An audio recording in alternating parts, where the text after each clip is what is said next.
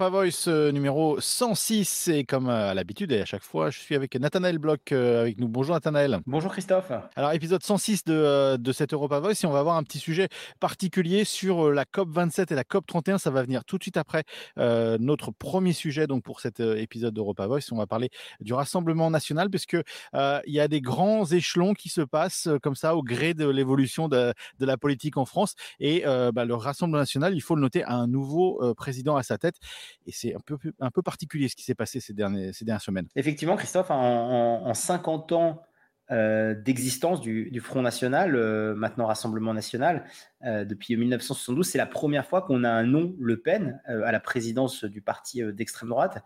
alors c'est à la fois symbolique, mais c'est pour moi aussi l'ultime, j'allais dire, étape d'une évolution du parti euh, qui maintenant est euh, devenu un parti euh, prêt à gouverner. Et c'est peut-être, d'ailleurs, Christophe, un peu la dernière transformation, ou en tout cas la dernière idée de Marine Le Pen, c'est-à-dire diviser pour mieux régner, elle restant à la tête de la, de la présidence du groupe à l'Assemblée nationale et mettant euh, un homme de main, euh, un fidèle euh, parmi les fidèles, Jordan Bardella, à la présidence du parti en vue des échéances de, de 2027. Alors avant de profiler Jordan Bardella, parce qu'il a quand même pas mal d'expérience malgré son, très jeune âge, hein, il a que 27 ans je crois de mémoire, mais donc Marine Le Pen, c'est important de noter juste justement et remettre un peu tout ça dans le cadre. le fait que Marine Le Pen s'en aille avec ces mots, je ne pars pas en vacances, ça veut dire que Marine Le Pen est toujours là, bien présente. Elle veut juste simplement plus avoir à, avoir à faire les matinales en tant que de, du, parti, on peut dire ça. Oui, euh, Christophe. En, fait, euh, ce qui est en train de se passer avec euh, le Rassemblement national, c'est une évolution, j'allais dire, de deux de types. D'abord, c'est une évolution en termes du, parti lui-même, de, la, structure du, parti lui-même. On a eu pendant longtemps quelque chose d'assez pérenne. Encore une fois, le parti a été créé en 72, notamment par Jean-Marie Le Pen qui est resté quasiment euh, 40 ans euh, à la tête du parti, et ce n'est qu'en 2011 euh, que Marine Le Pen y a pris la, présidence. Ça, c'est la, première chose. Donc, il a fallu 39 ans avant qu'un nouveau président succède à Jean-Marie Le Pen, en l'occurrence Marine Le Pen. Première évolution. Deuxième évolution, euh, c'est en 2015, euh, et Jean-Marie Le Pen qui se fait exclure lui-même du propre parti qu'il avait fondé. Donc, deuxième évolution, hein, c'est-à-dire qu'on on, met un petit peu le, les origines de ce parti euh, sous le tapis. En tout cas, on prend des mesures euh, qui sont quand même symboliquement très fortes, hein, d'exclure le, fondateur euh, du parti. Et puis, troisième évolution du parti, en, dehors hein, de cette nouvelle présidence de Jordan Bardella, c'est les différents changements de nom, Christophe, du parti. Et c'est notamment cette évolution du Front National vers le, le Rassemblement National. C'est important aussi parce qu'un parti, c'est un nom, et un nom, c'est une histoire. Et donc, le faire évoluer, c'est aussi raconter quelque chose en termes de communication politique. Ça, c'est la, première chose, Christophe, c'est le premier aspect, c'est au niveau du parti lui-même. Et puis après, au niveau de l'acceptation par la population française, ou en tout cas euh, euh, les, scores au niveau des votes des différentes élections, là aussi, on a, assisté à des, évolutions après, euh, j'allais dire, quasiment 40 ans de, ou 30 ans plutôt, pardon, de, de, relative, de relative euh, euh, calme, euh, puisque en fait, euh, en l'espace simplement maintenant de 20 ans, euh, au second tour des élections euh, présidentielles, on, a, on est passé de 18% au second tour face à Jacques Chirac en 2002, hein, Jean-Marie Le Pen, Jacques Chirac 2002, 18%, à 34% au deuxième tour en 2017 pour Marine Le Pen, et puis là, aux dernières élections 2022, 42%. Donc il y a une évolution aussi euh, qui est exponentielle ces dernières années euh, du succès que rencontre le Rassemblement national auprès, euh, auprès des électeurs. Et donc, c'est ces deux éléments, finalement, c'est la synthèse de ces deux éléments, l'évolution du parti lui-même et aussi l'évolution de son acceptance au sein de la population qui font que euh, on observe maintenant, enfin, on, voit maintenant euh, Marine Le Pen qui, finalement, met peut-être la dernière marche pour elle afin de finalement accéder euh, à la présidence du pays, qui est le dernier élément euh, manquant, puisque rappelons-le, hein, le, le, le, Rassemblement national, enfin anciennement Front National, a déjà été à la tête euh, de ville, euh, à un groupe euh, de nouveau à l'Assemblée nationale. Euh, après, euh, la dernière fois, c'était en 86, donc vraiment la, à, des, à, des, députés au Parlement européen. Donc la dernière échéance, c'est vraiment l'accès à la présidence de la République, Christophe. Alors, moi, j'ai deux questions par rapport à, ça. La première, c'est Marine Le Pen.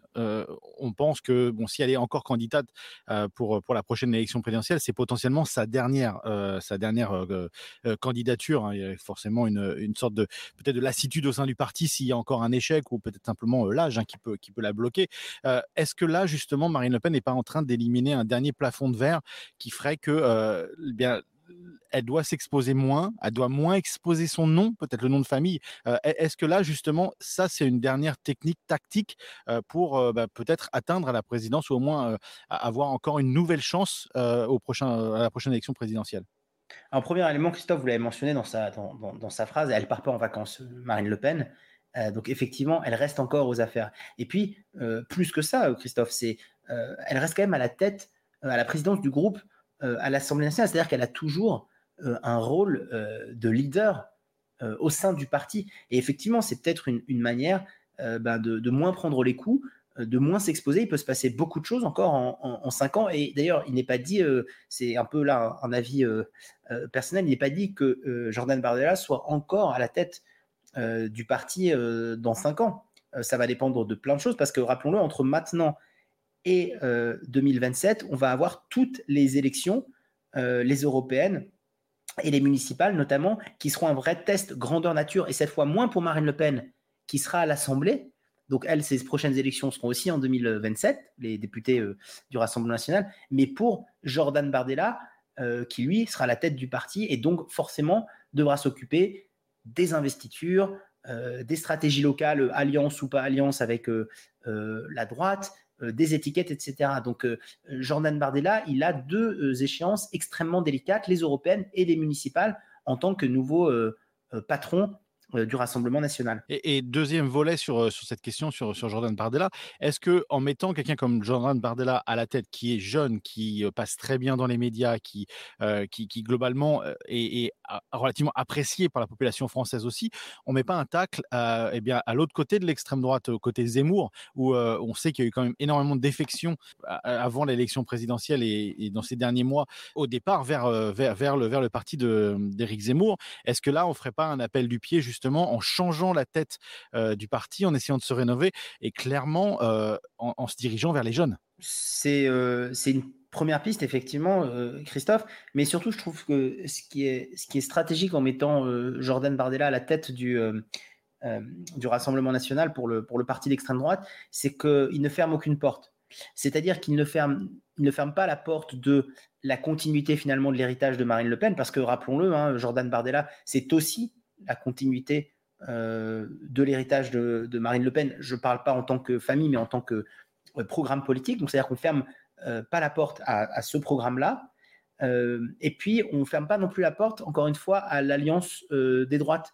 On sait notamment que pour l'instant, c'est moins du côté d'Éric Zemmour qui la voulait à 100%, et même du côté de, des républicains où une partie serait tentée euh, de vouloir faire cette euh, alliance des droites, c'est moins de ce côté-là que du côté du Rassemblement national pour l'instant qu'on est réticent à faire cette alliance des droites. Et puis c'est normal en fait, parce que euh, finalement ils sont en position de force, le Rassemblement national. Et puis deuxième élément aussi, Christophe, qu'il est important de mentionner, si les autres droites extrêmes comme celle de Zemmour ou si la droite républicaine a besoin et finalement ne pourra chasser que sur les terres de la droite dure et de l'extrême droite, il n'est pas dit que l'extrême droite elle-même, celle du Rassemblement national, n'est pas une réserve de voix euh, qui n'est pas du tout à l'extrême droite. Les réserves de voix du Rassemblement national se trouvent chez les abstentionnistes, Christophe, mais elles se trouvent aussi, on l'a vu en dernières élections, elles se trouvent aussi de l'autre côté de l'échiquier politique, euh, du côté de l'extrême gauche.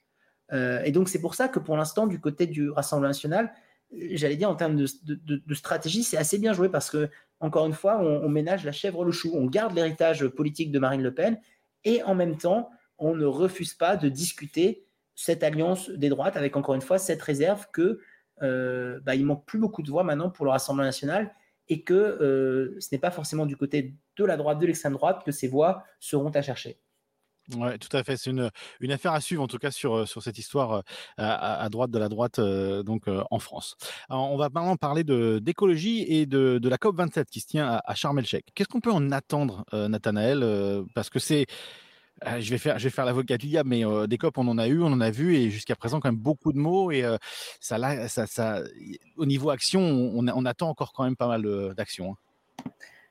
Alors, du côté de, si on prend le point de vue de l'Union européenne, Christophe, moi je trouve qu'il y a deux aspects qui vont être intéressants et qui sont à dans cette COP. D'abord, le premier aspect, c'est de savoir si en fait l'Union européenne arrivera d'une certaine façon à faire suite aux grands textes clés du plan climat euh, qui, ont été, euh, qui ont été adoptés euh, plus tôt dans l'année. Parce qu'il faut le rappeler, hein, les 27 ont approuvé des textes assez clés d'un point de vue climat, notamment sur le montant du Fonds social européen, mais aussi sur l'objectif des voitures neuves zéro émission en 2035, la répartition des efforts, climatiques, pardon Christophe, entre les différents pays. Et donc, d'une certaine façon, c'est de voir si l'Europe est capable aussi de prendre ces normes-là et de les faire, euh, si ce n'est pas adopter, ou en tout cas euh, euh, étudier par les, autres puissances à, ce, sommet sur le climat et l'environnement. Ça, c'est le premier point. Puis le deuxième point que je trouve intéressant, Christophe, dans ces, dans, ces grandes réunions, c'est que, à la différence d'autres réunions internationales, il n'y a pas de, comment dire, il n'y a pas de d'ordre du jour, on va dire, préétabli. C'est-à-dire qu'il y a un rapport de, de force et un agenda qui va s'écrire en fonction de ce que les, euh, les, grands de ce monde euh, vont discuter et, savoir ce qu'ils vont mettre sur la table. Et donc, ça veut dire quoi? Ça veut dire qu'en fait, c'est là on va voir quel est le véritable rapport de force euh, entre les pays et qui va réussir à, un petit peu insuffler quelque chose. et puis, encore une fois, ces grands sommets, et là je parle encore une fois au niveau des, ensembles, laissent aussi place à des surprises. Moi, il y a une image que j'ai trouvée intéressante, c'est que euh, vous avez des personnalités politiques qui étaient euh, persona non grata pendant des années. Je pense notamment au, président euh, vénézuélien Maduro, qui se retrouve maintenant à discuter avec plein de leaders occidentaux notamment. Et donc, c'est de voir aussi à, ce jeu-là où l'Europe euh, va se situer Est-ce que l'Europe va encore faire partie de la marge du monde euh, ou pas? Ouais, c'est ça, c'est sûr que c'est un point euh, très intéressant et c'est vrai que on, a, vu les sujets évoluer hein, sur toutes les différentes COP qu'on a eues.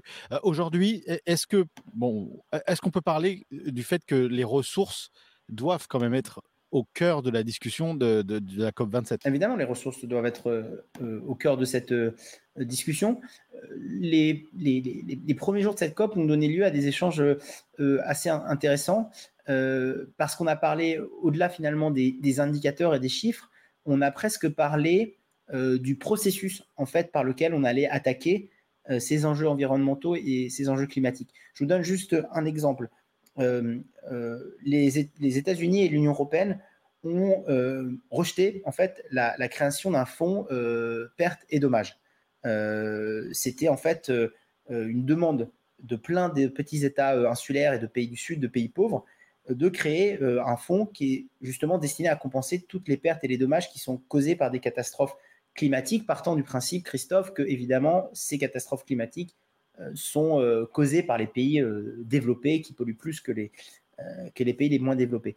Et en fait, ce qui est intéressant, c'est que les Européens et les Américains, eux, veulent plus mettre l'action sur le, financement, sur la, la prévention euh, que finalement sur les réparations et les dédommagements. Et donc on assiste en fait, on assiste en fait, et c'est là où c'est intéressant, on assiste en fait à un débat euh, maintenant qui n'est plus simplement sur les, les, objectifs sur lesquels finalement on s'accorde tous, avec encore des fois des, des nuances sur le, le, calendrier euh, à tenir, notamment par exemple sur les questions de, neutralité carbone, mais plus sur un débat de fond de savoir où est-ce qu'on met les efforts et où est-ce qu'on met en commun les contributions euh, d'État ben, pour pallier les, euh, euh, les défaillances du, système qu'on connaît. Et donc, je pense que ce point-là, de savoir à où on se situe et où est-ce qu'on met le curseur, il va être vraiment au cœur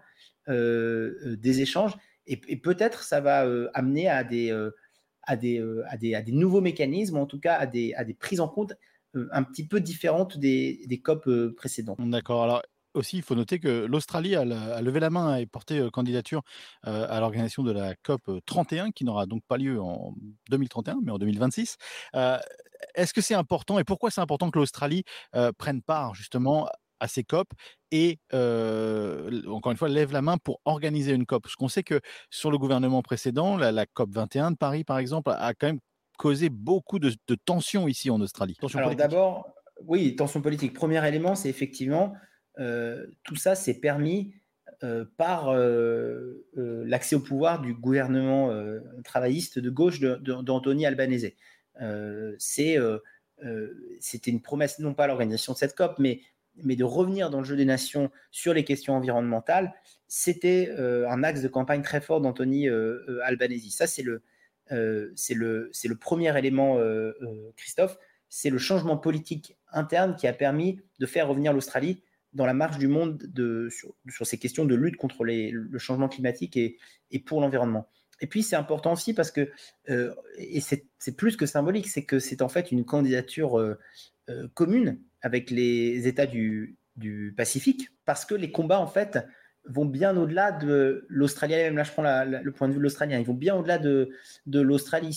C'est encore une fois, c'est cette zone euh, Indo-Pacifique. C'est cette question des États insulaires avec les risques euh, de submersion. C'est cette question aussi euh, de la dépendance de ces États insulaires et des relations compliquées avec le voisin chinois. Et donc, c'est aussi une manière pour l'Australie, non seulement, premièrement, de revenir dans le jeu des nations sur cette scène euh, de, lutte contre le changement climatique et pour la préservation de l'environnement, mais c'est aussi pour l'Australie une manière de revenir dans le concert euh, des nations, dans le rapport de force qui est en train de s'établir entre les grandes puissances, entre les grands blocs et notamment entre euh, le monde occidental, les États-Unis l'Union européenne et le géant chinois dans une zone, l'Indo-Pacifique, qui sera extrêmement stratégique euh, parce, que elle, parce que ressources halieutiques, mais encore une fois, parce que aussi euh, euh, accès à des zones pour l'instant qui ne sont pas encore